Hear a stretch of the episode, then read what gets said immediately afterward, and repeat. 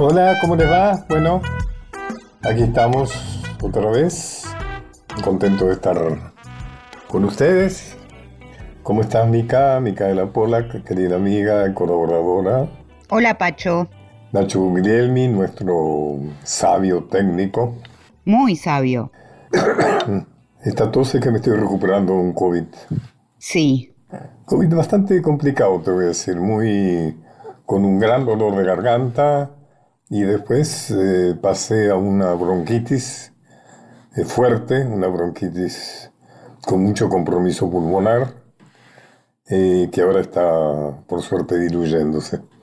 Pero la tos continúa y según hablan del COVID, creo que se va a prolongar durante un tiempo. Bueno, la cuestión es que por favor usen todos barbijo y no, no den por terminada la pandemia porque está muy lejos de eso. Así es, tenemos que seguir cuidándonos. Mucha gente no me elogia la música del programa. Pero qué bien. Contame un poco qué, qué música nos vas a hacer escuchar hoy.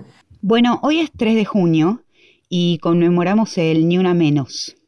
Esta consigna que es bastante familiar ya para cualquiera, me parece, participe o no creo que se sabe, al menos que es una bandera compartida por muchas mujeres y feminidades y seguramente por muchos varones también. Ni una menos nació como un hashtag, esas consignas que empiezan a circular en las redes y que muchas veces se convierten en tendencia y quedan ahí en las redes.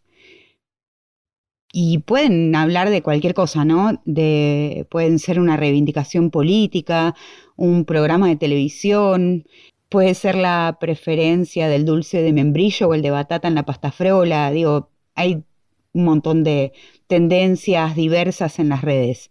Ni una menos fue una tendencia y fue una sentencia. Vinieron a, plantar esa sentencia compañeras feministas. La gran mayoría en un primer comienzo eh, eran periodistas que estaban hartas de cubrir femicidios y, y, con un caso en particular que fue el de Kiara López, una adolescente que estaba embarazada y que eso no le había caído muy bien a la familia del novio, entonces la asesinaron. Y bueno, fue un caso de muchísimos femicidios que conocemos, pero en ese dijimos basta y esa tendencia que, que, empezó en las redes sociales se volcó a las calles por primera vez el 3 de junio de 2015, hace siete años hoy, y fuimos cientos de miles en todo el país. Ni una menos se volvió bandera, se volvió pañuelo, pañuelo violeta y también pañuelo verde, porque exigimos ni una menos por abortos clandestinos. Ganamos esa batalla, aunque en algunos casos la seguimos dando porque hay jueces e instituciones que no cumplen la ley de interrupción voluntaria del embarazo, y seguimos peleando por terminar con la violencia machista. Y ni una menos fue el motor de varias leyes contra esa violencia patriarcal que que el Poder Judicial no cumple, ¿no? Hay un montón de leyes y que no se llegan a cumplir y por eso seguimos en las calles, para que no nos maten en nuestras casas, para que no nos violenten en un boliche, para que no nos humillen en los trabajos o en las escuelas, para mostrarnos unidas, para mostrarnos fuertes y para mostrarnos, en definitiva, como somos. Así que hoy la música de este programa también va a gritar ni una menos. Bueno, justamente eh, a raíz de eso me gustaría hablar sobre el tema de la mujer en la historia, ¿no? Porque estamos en un proceso de reivindicación también de, de la mujer de la historia. Eso ha sido uno de los principios del revisionismo histórico, en el cual hemos puesto nuestro esfuerzo y nuestro trabajo. Y se ha logrado mucho, o sea, en este momento creo que la historia eh, oficial ha incorporado mucho de las reivindicaciones nuestras, como la importancia de los sectores populares, de los afrodescendientes y también de las mujeres. En la historia tradicional, aquella que nos contaban hace tiempo y que de alguna manera sigue estando presente, la mujer tiene un papel muy pasivo en la historia argentina. En tiempos de independencia lo más que hace es coser banderas, donar alhajas, esperar que vuelvan los próceres. Y ahí yo a mí me gusta mucho haber escrito el libro de Juana Zurduy hace mucho tiempo, en el 97 creo que fue. Porque fue la irrupción en la historia de este personaje, del cual solo se conocían mentas por la bella samba que habían hecho mis amigos Falucho Luna y Ariel Ramírez. Hace poco, fíjate, Mica, una investigación, un estudio mostró que solamente, escucha bien, el 3% de las calles de Buenos Aires llevan nombre de mujer. Eh, no, no, no, no escuchaste mal, 3%. Y como sabemos, las calles son un reflejo de las jerarquías históricas. Las calles llevan los nombres de las personas que la historia supone que lo merecen. Exactamente. Bueno, está la calle de Buenos Aires, están llenas de generales, almirantes, doctores, etcétera, etcétera, pero solo el 3% de mujeres. A pesar de esas calles que se pusieron en Puerto Madero, ahora creo que se ha dispuesto, se está disponiendo que las próximas calles llevan nombre de mujeres, no solo las nuevas calles, sino también aquellas que se les cambie el nombre. Y hay unas cuantas a las que hay que cambiarles el nombre. De esto nos vamos a ocupar en otra oportunidad.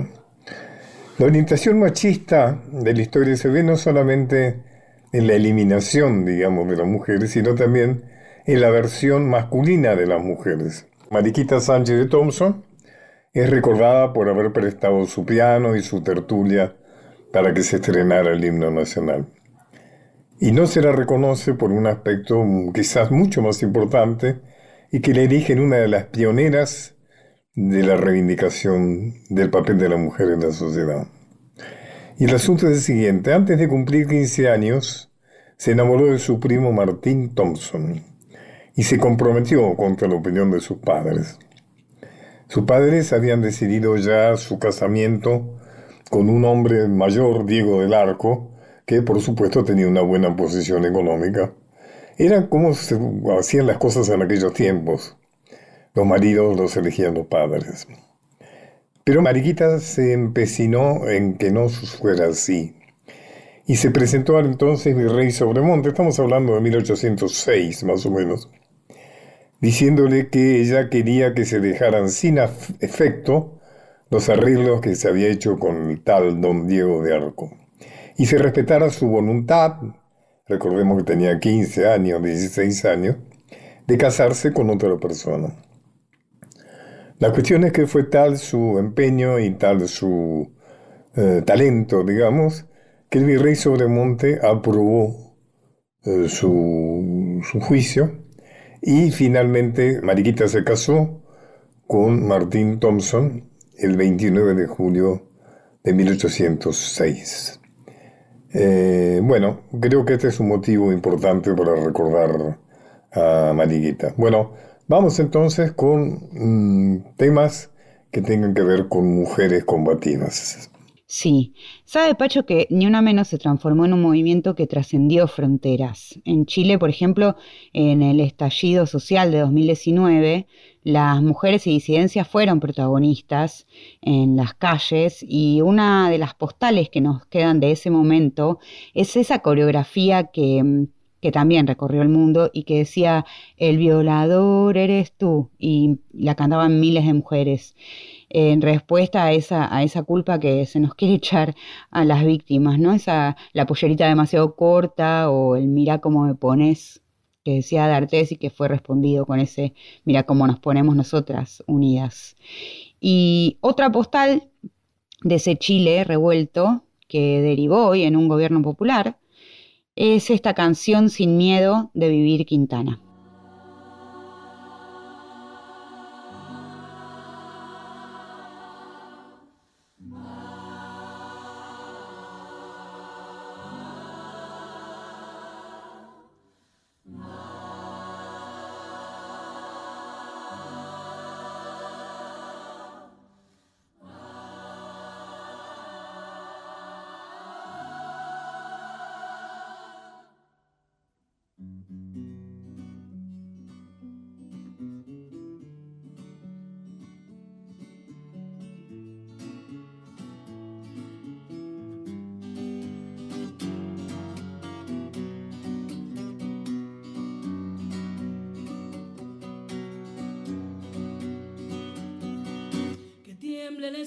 Los cielos, las calles, que tienen los jueces y los judiciales. Hoy a las mujeres nos quitan la calma, nos sembraron miedo, nos crecieron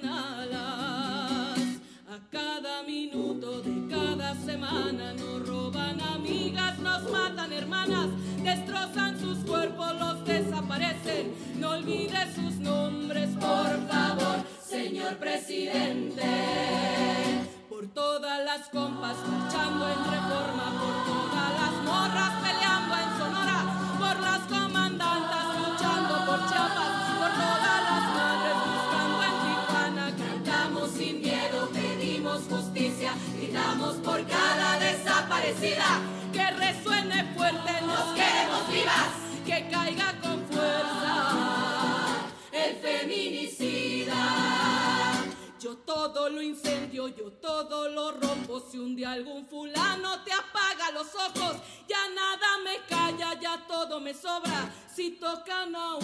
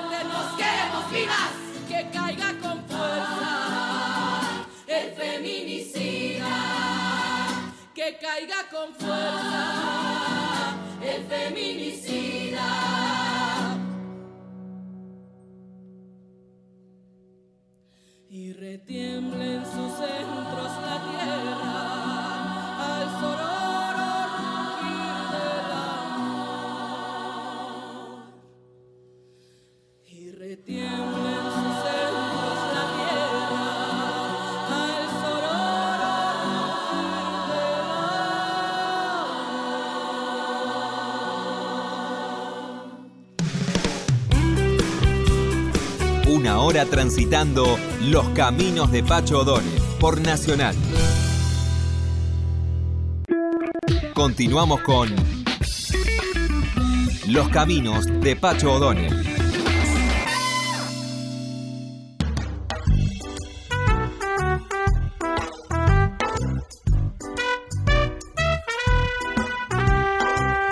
Bueno, empezamos esta segunda parte. Mica, hacenos escuchar algún otro tema de mujeres luchadoras relacionado con el Ni Una Menos. Bueno, el tema que sigue es en inglés, pero es muy conocido y quien necesite la traducción la encuentra fácil en internet. El título es muy transparente, Respect, que quiere decir respeto, ni más ni menos. Es lo que reclama esta mujer que se la, se la pasa en la casa, seguramente atendiendo las tareas de cuidado, que por mucho, muchísimo suelen estar a cargo de las mujeres. Las tareas de cuidado son la atención de familiares mayores, menores, incluyen la limpieza, la comida, la participación en la vida escolar, la atención médica de todas esas personas a cargo, en fin, es eso que llaman amor, es trabajo no remunerado, ¿no? Ahora estamos reclamando la remuneración, porque además trabajamos mucho afuera de nuestras casas y esas serían horas extras. Y mm, Aretha Franklin en este caso no exige tanto, simplemente que cuando él llegue a casa la trate con un poquito de respeto. Ok, ahí vamos.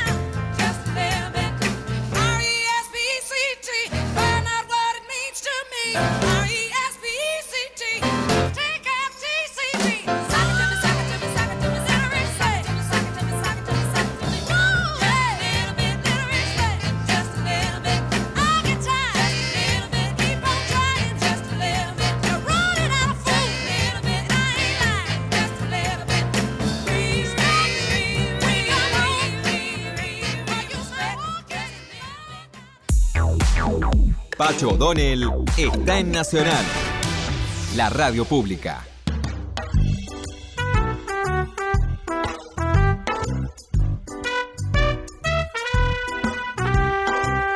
Hoy voy a conversar con Gonzalo Heredia, alguien que conocemos muy bien como actor y que he tenido el placer de leer su libro El punto de no retorno y realmente me, me ha generado el deseo de conversar con él porque es un excelente libro. ¿Cómo estás, Gonzalo? Bien, estoy muy contento de hablar con vos. Eh, gracias por tus palabras. Es una novela, a mí me resulta muy difícil, no soy un buen analista, te diría, literario, pero te diría algunas cosas que me, que me gustaron especialmente. Es eh, una gran, un- un gran- una, una gran precisión, esa es la palabra.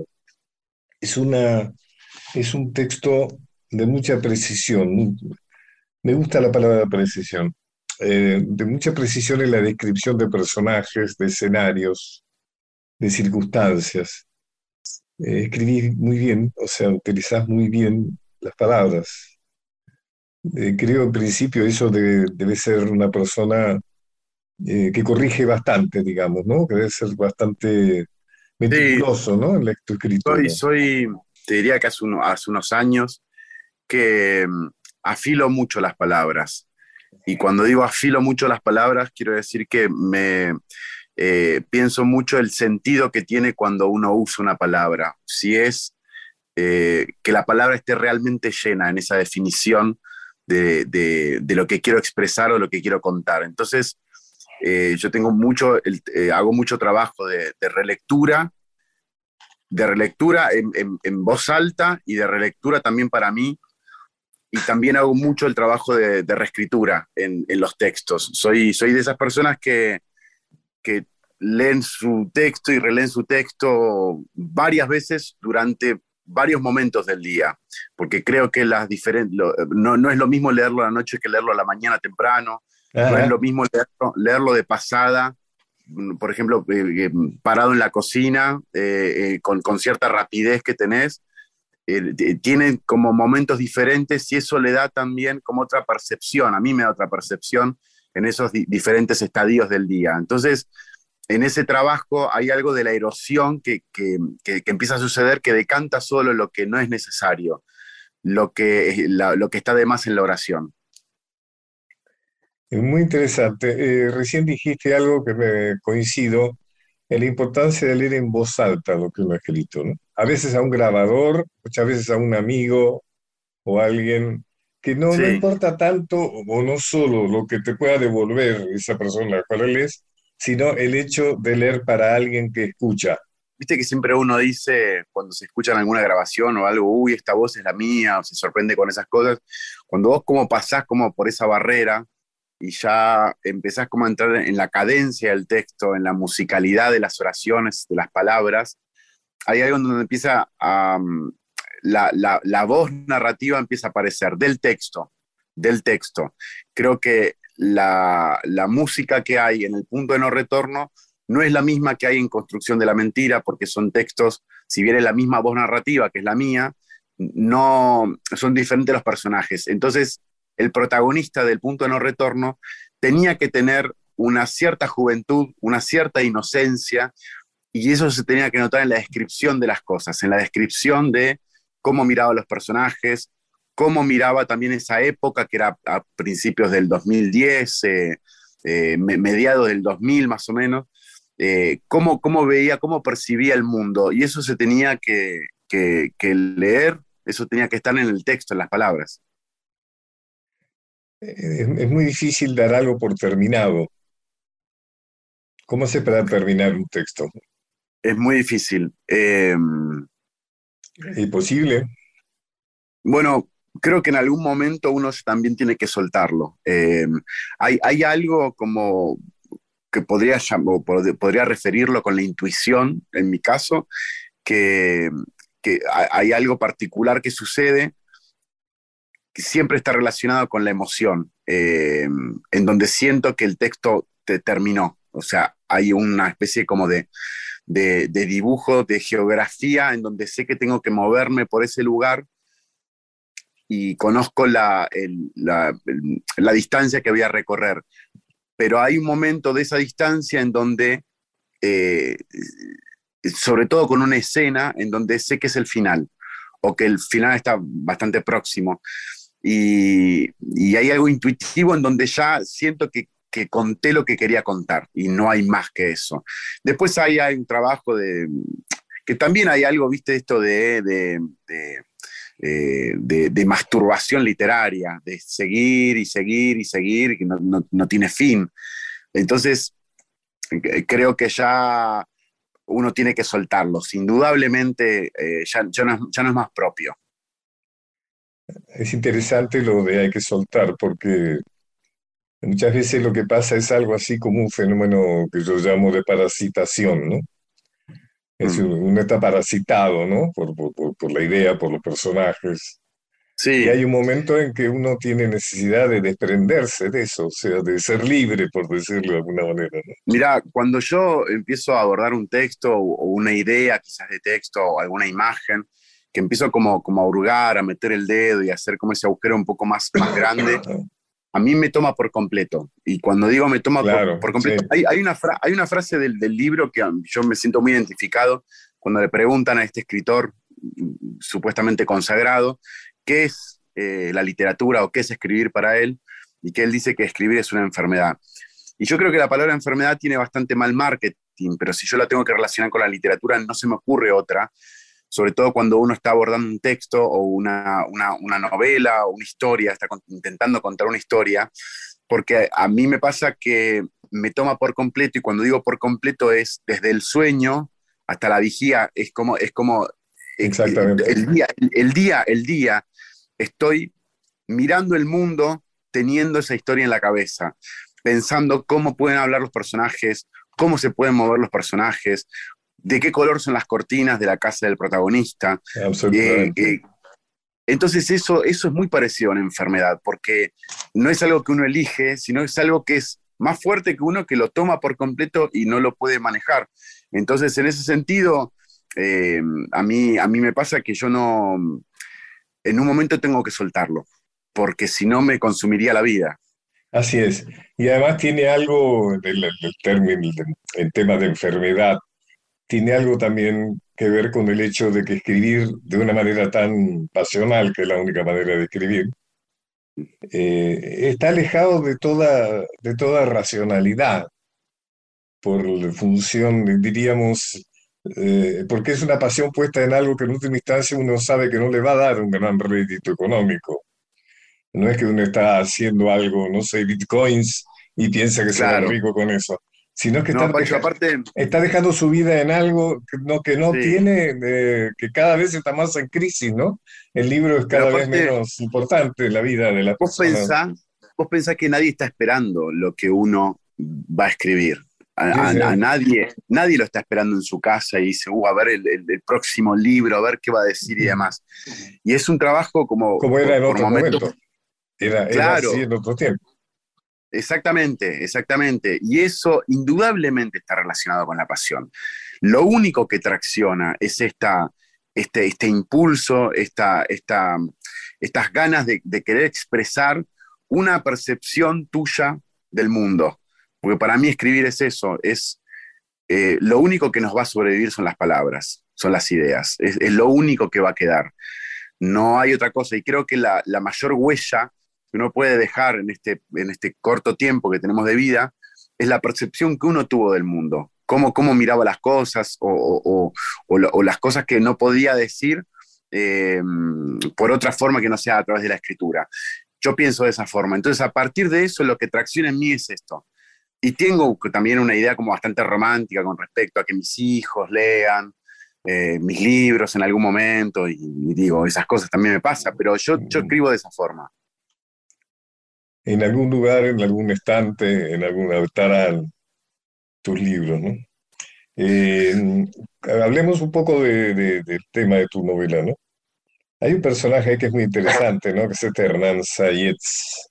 Ujú. Eh, tu libro transcurre en el mundo de los, eh, círculos literarios, digamos, de los grupos de escritura, ¿no? O sea, eh, Sí. contame un poco cómo, cómo, cómo llegaste. Evidentemente es un mundo que conociste, ¿no?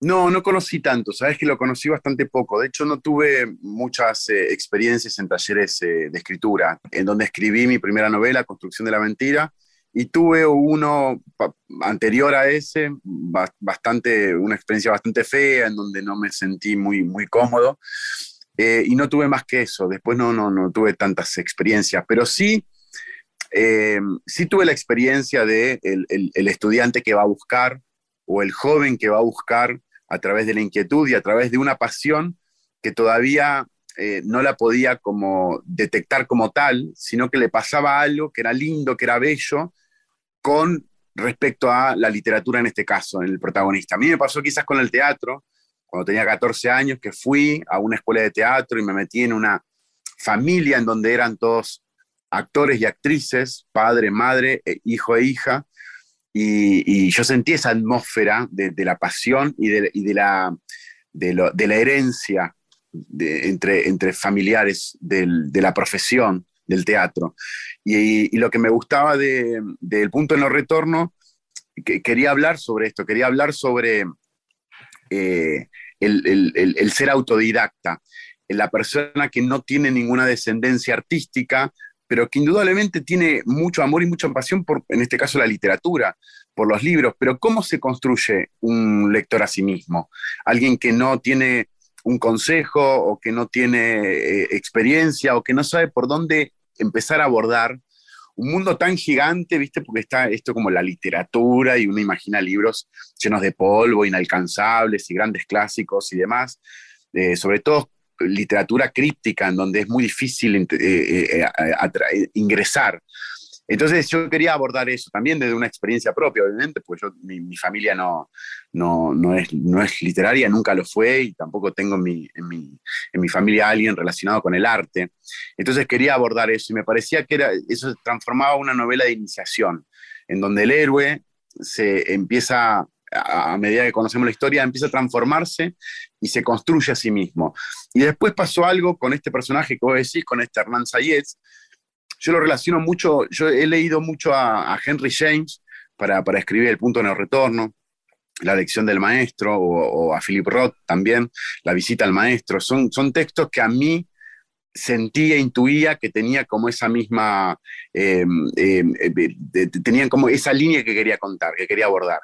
Y después el, triángulo cuando aparece la, la, novia escritora, la pareja escritora de Hernán Sayed, me gustaba este triángulo de escritores y escritoras que se escriben a sí mismos, ¿no? Cómo se construye la ficción a través de esto que llamamos realidad. Es un mundo ectópico, digamos, como es un mundo fuera de lugar, pero que tiene gran potencia y se construye como si fuera una realidad, ¿no? Es la realidad del- de, los grupos de lectura, de los talleres de, de escritura, eh, Sí. de una gran potencia, ¿no? Que, que se anima o se alimenta del deseo, del deseo de ser escritor, no sé, no sé cómo, no sé si de ser escritor. o Sí, de- del deseo de escribir, me parece. escribir, Y- claro. y cu- Y cuando uno tiene ese deseo, me parece que eh, creo que con cualquier persona que yo me, me ha pasado, que me he cruzado, todos tenemos eh, relación o experiencia con, con haber escrito algo, con algún diario íntimo, o, o con, con el simple hecho de, el simple acto de escribir. Entonces creo que todos tenemos cosas para contar. El tema es cómo las contás. Y el tema también es la insistencia en eso de, eh, de la historia que no te suelta. Yo creo que la diferencia entre una persona que escribe y una persona que no lo hace es justamente esa, esa simpleza, que uno se siente a escribir y el otro no, que uno se sienta todos los días, dos, tres, cuatro, cinco horas a escribir porque cree en lo que quiere contar.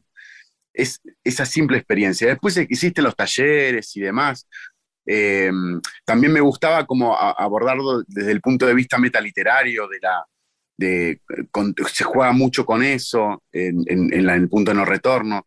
Se habla de la tapa de un libro de Hernán Sayed, que es la misma tapa de la novela de- de- del punto de no retorno, de la, es la misma tapa que vemos. Entonces juega con esa, como si fueran a los... eh, eh, como si fueran mamushkas, una, una ficción dentro de otra ficción. A mí es, es un, es un tema que me, a mí me, me- me conmueve infinitamente el tema de la metaficción y la meta- metaliteratura. Pero después también apareció un tema que yo no, no lo había visto hasta una lectura que, que tuve de, de una de Mariana Komisarov, que muy gentilmente escribió la, la contratapa, que es esto de eh, la complicidad masculina, ¿no? Dentro de Sí. los grupos. Y, y esto de la, de, la, de la omisión. Cuando uno, en, pos de seguir a este ídolo, en este caso a este, este maestro literario, este maestro eh, escritor, eh, omite ciertas formas que tenemos los hombres, que quizás ahora está empezando a ponerse en un lugar de, se, están iluminando mucho más. Pero ¿qué pasa cuando, cuando tu ídolo eh, hace cosas que rozan la violencia, que son muy violentas, eh, o, o que, o que abusa de sus alumnas? Digo, ¿qué, ¿en qué lugar se para uno como hombre? Mm. Eh, que me pareció muy interesante también de, de abordar. Lo que vos planteás, en, eh, algo que planteás en tu libro, y creo que es muy generalizable, es que en esa búsqueda del joven que quiere escribir y que de alguna manera supone que hay un mundo de los que escriben al cual quiere acceder, y que es el llamado que él hace o la búsqueda que él hace de este Sayetz, y que este Sayetz le responde, ¿no es cierto? De alguna manera le abre una puerta eh, una puerta difícil, pero es una puerta. Eh, me hacía recordar que yo cuando era muy joven y quería escribir, también quise hablar con alguien eh, para decirle, bueno, para, para que me ayudara a hacer algo con esa, eh, co- co- con, esa tendencia, con esa pasión, con eso que me pasaba, por decirlo de alguna manera. Y tenía por algún motivo, te estoy hablando de muchos años atrás, el teléfono de Silvina Burrich. Silvina Burrich era una escritora, no era una mala escritora, una mala escritora, una buena, bueno, fallido, una buena escritora este, de moda en aquellos tiempos, en que la literatura era tapa de revista, digamos, era importante lo que opinaban los, los, los escritores, etc. Entonces me animé tímidamente, como tu personaje llamarlo Sayetz, la llamé a Silvina Burrich. Me atiende el teléfono y lo primero que me dice, ¿no puede decir quién carajo le dio mi teléfono para que me llame? Eso, Sí, creo eso- que, es- creo esa que fue la primera tenemos- palabra de aliento que, que recibí. ¿no? Creo que todos tenemos una experiencia con respecto a eso y creo que eso lo hace también universal. Digo, ¿quién no ha tenido esto de eh, esto que te pasó a vos? A mí, a mí me, pasó como, como al personaje, no igual, pero sí esto de un acercamiento con, con Abelardo Castillo, que es la única, el único escritor que se lo nombra con nombre y apellido, eh, porque también es una referencia literaria. Eh, pero me pasó esto, eh, él, él fue mucho, mucho, mucho más amable. Eh, y de hecho era mi- el día de mi cumpleaños, el día que hablé con él por teléfono, y tuvimos una charla de 45 minutos en donde fue casi, casi una clase que me, que me regaló ese día. Pero creo que todos y todas han Que tenido que te hizo, que te hizo una serie de preguntas y finalmente te dijo que no, que no tenía lugar en su grupo. Bueno, eso, Porque eso ¿sabes había un chico que escribía, había un chico que escribía muy bien, digamos, que lo llamara Sí. dentro de seis meses y esperaste seis meses, lo volviste a llamar a los seis meses. No, no, no, no, no, no lo volví a llamar. Y sabes qué después me encontré cuando, cuando la novela empezó a, le- a leerse y demás, con varias y varios que tuvieron la misma experiencia que yo. Digo, como es algo que se repetía y, era como una forma, claro, él tenía esa forma de filtrar alumnos y alumnas, haciéndole cuatro o cinco preguntas, le- eh, preguntándole si, le- si leyeron a clásicos como Sarmiento, como Tolstoy. Digo, era, era el filtro de si todo el mundo quería, quería hacer taller con él y bueno, él tenía una forma de filtrar. Soy Pacho O'Donnell, estoy entrevistando a Gonzalo Heredia a raíz de su novela El punto de no retorno. Algo que leí hace poco que me hizo mucha gracia fue que en Twitter, donde no faltan los que lo critican a uno, vos le decías a uno que estaba de acuerdo que vas a dejar de actuar siempre y cuando él te pague la cuenta del chino todos los días y entonces vos puedes dejarte de escribir. ¿Hay, hay algo de cierto en eso? O sea, para vos realmente tu, es, es más fuerte tu vocación por escribir que la de actuar. Sí, sí, ¿Sí? sí, sin lugar a dudas. Sí, en realidad lo que me pasa con la actuación, en, en realidad con, con, con la forma de expresión, creo que el arte es una forma de expresión y, y la actuación, por ende, también, y la, la escritura también.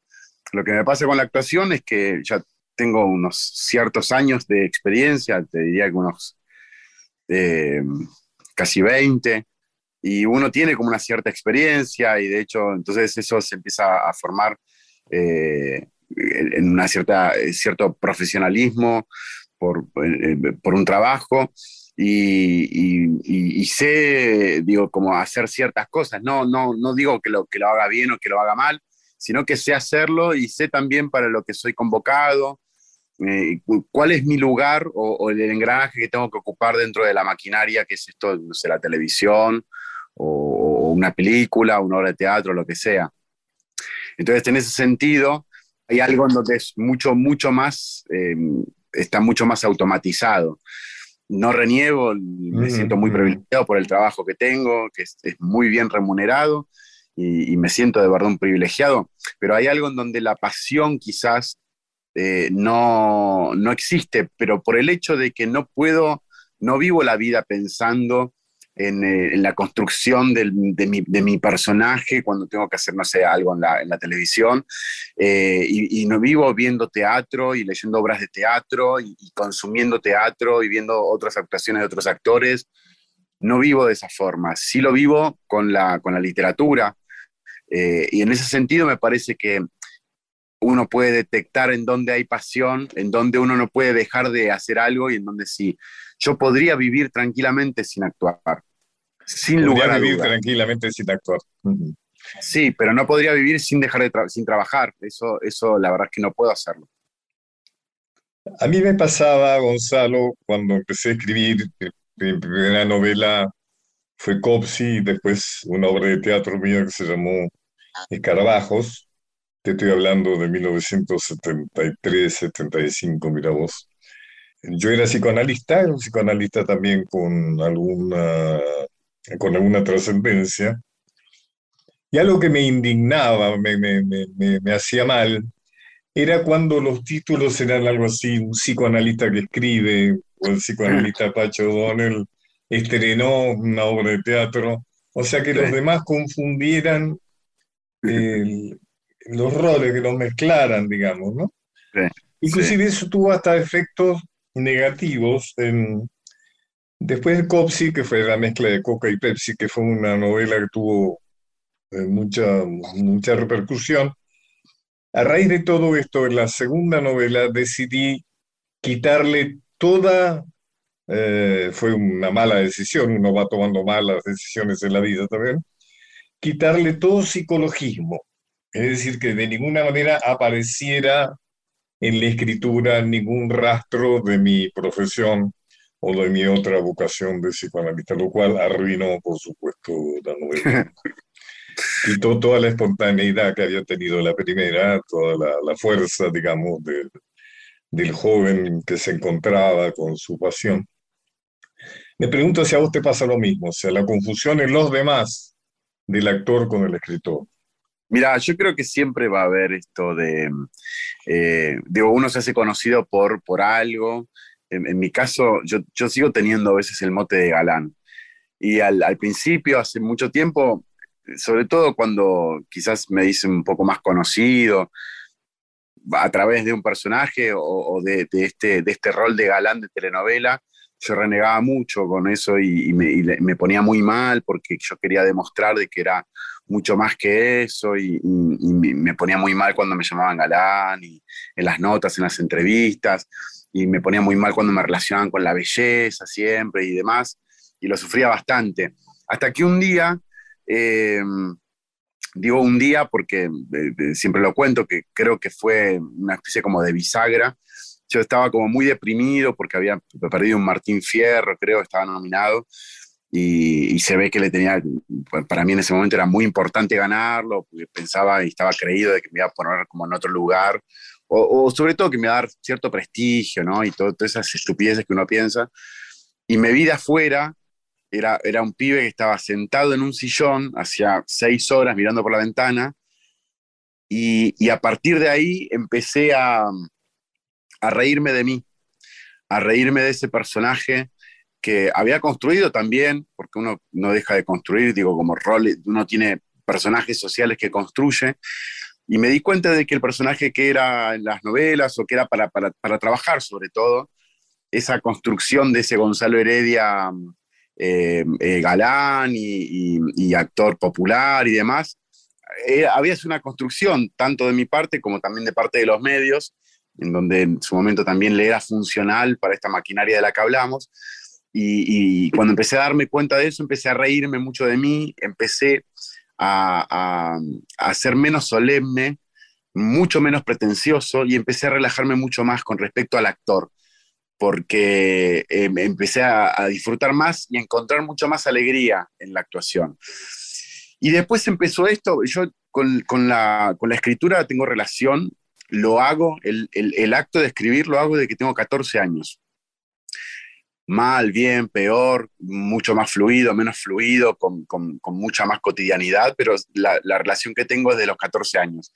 Yo escribía, mi, mi, papá es mecánico, yo escribía en el taller mecánico de él, cuando trabajaba con él, y hacía casting de publicidad y demás, y en los momentos donde estaba solo, me ponía a escribir en pedazos de sobre de papel madera con olor a, a, a carburador, a gasoil.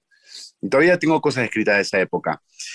Lo que empezó a pasar con el tiempo fue que la escritura empezó a ganar terreno en, mi vida, en mi, en mi, cotidiano, y yo me empecé a creer que tenía algo para contar.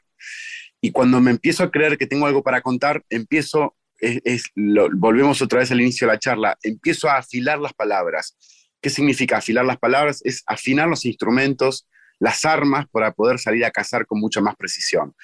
Obviamente que todo el mundo tiene algo para decir, yo también lo tengo, la diferencia es que yo lo que trato de hacer es pulir las palabras, pulir lo, mi, mi, texto y trabajarlos como si fuera eh, un entrenamiento de cualquier deportista. Lo tenés también en tu forma de hablar, ¿no? Hablas casi como si escribieras, ¿no? No tenés, eh, manejás bien los signos de puntuación, todo cuando hablas. Eh, no has hay, colado, hay, hay, no has colado Sí, ningún sí. este, ese, este horrible, ¿viste? De, inclusive no, que está, a- tenés, este, podríamos escribir todo lo que has dicho y tenía muy pocas correcciones, ¿no? Ahí tengo una obsesión con las palabras, con los signos de puntuación, sobre todo en los mensajes de texto, en el WhatsApp y todo eso. Eh, digo, me, me gusta porque también aprendí la, am, eh, la utilidad que tiene un, una punto y coma, un punto y aparte, una coma, un acento, todas esas cosas. eh, No bueno, sé si, no sé si eso tiene que ver estrictamente con lo de escritor. Parece que tiene que ver con otra cosa. No sé, pensé en tu familia, tu padre mecánico, no no, sé. Hay algo en tu familia que si bien no se privilegiaba la cultura, a lo mejor se privilegiaba la palabra. no, no, no, no, en mi, en mi No, casa. tuya. Para nada, para nada. Es más, es más, Pacho, busqué y revisé todo mi árbol genealógico para saber si había alguien relacionado con alguna, no sé, con, con- cualquier forma de expresión artística. Y no hay, no existe. Y, también está, eh, eh, en mí eso, en, en su momento también significó un cierto peso, porque era también romper como una especie como de círculo familiar o una especie como de mandato, entre comillas, de este lugar en donde uno eh, históricamente y, y quizás por herencia debería transitar, ¿no? Que pasaron tus abuelos, tus padres, entonces deberías pasarlo vos. Yo nací en Munro. Eh, lo que a mí me hizo salir de ese lugar fueron los libros. Los libros. A mí los libros, a mí los libros me hicieron, me hicieron saber que, que el mundo era mucho, mucho, mucho más vasto de lo que me contaban mis papás. ¿Cuál es el autor que más te influyó en aquellos tiempos? Bueno, leí el, a Sábato. eh, lo, lo primero que leí, lo primero que me, que me, lo primero que me originó la adicción de la lectura en mi vida fue Sábato, fue el túnel. Qué ingratos que hemos sido con Sábato, ¿no?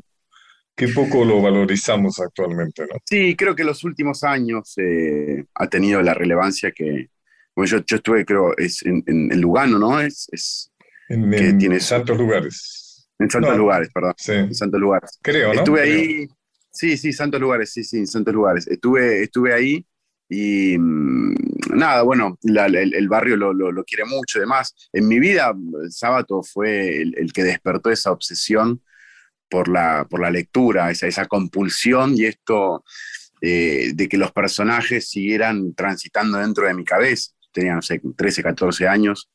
Y, y a partir de, de ahí eh, empecé a imitar a los lectores, porque no sabía lo que hacían los lectores, más allá de que sabía que leían y demás. Viste que uno empieza a imitar Qué lindo, imitar a los lectores, está bueno, está el muy lindo. estereotipo de un lector, el estereotipo, bueno, se sientan y leen, está en silencio, y después te das bueno. con, con el simple hecho de abrir el libro ya está leyendo y listo. Pero me gustó mucho que recordaras a Sábato, porque además este, yo lo conocí bastante.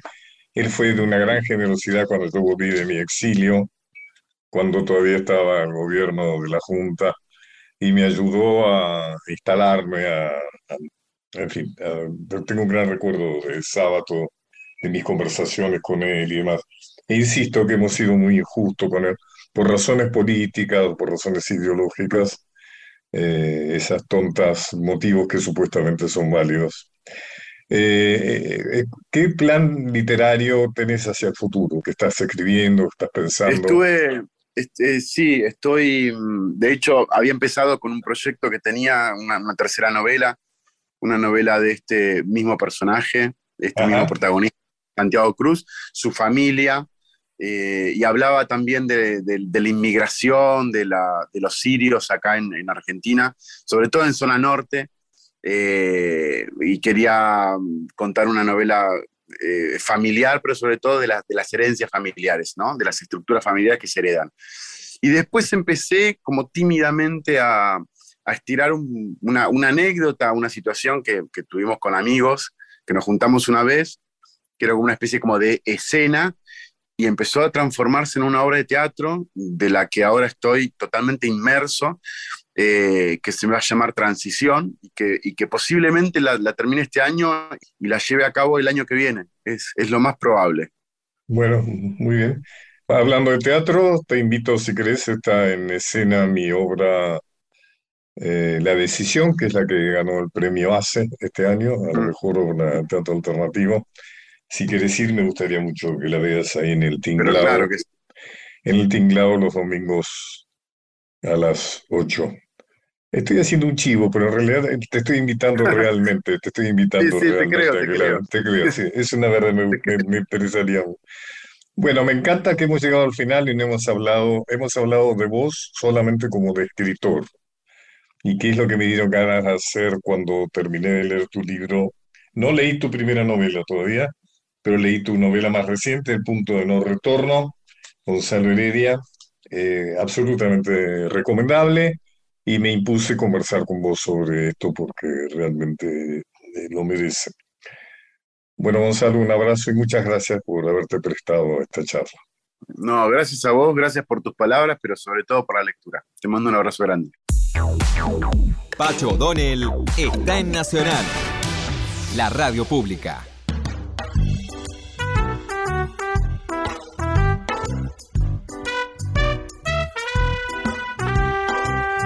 Bueno, Mica, Pacho, eh, llegamos al final. así es. Eh, me gustaría que terminara con un clásico, o sea, no, no va a ser muy original, pero para mí es muy importante Juana Zurduy, de mis amigos ya desaparecidos, pero grandes figuras, que fueron Félix Luna y Ariel Ramírez. La Juana Zurduy, cantado por Mercedes Sosa. Juana Zurduy tiene que ver con mi historia porque yo escribí su biografía y muchos consideran que sido ese libro mío ha sido la introducción de la reivindicación de la mujer en la historia argentina, donde tenía un papel tan deslucido y tan desfavorable, pero que bueno, en estos últimos tiempos eh, ha habido todo un movimiento, ¿no? No solo en el campo historiográfico, sino en todos distintos campos. Y finalmente Juan ha merecido ese bello monumento que está ahí frente al Centro Cultural Kirchner, una donación de Evo Morales, presidente de Bolivia, y, y bueno, nos vamos. Un, agradecimiento a Nacho Guilherme, nuestro operador técnico, y a vos, Mica. Muchas gracias, Micaela Pollack, por tu apoyo y tu colaboración y tu asesoramiento. Gracias a usted, Pacho. Nos vamos con la cueca Juana Zurduy, como usted dijo, de Ariel Ramírez y Félix Luna, por Mercedes Sosa, entonces. Bueno, hasta todos, hasta la próxima, el próximo viernes, 21 horas. Ahora sigue Felipe Piña.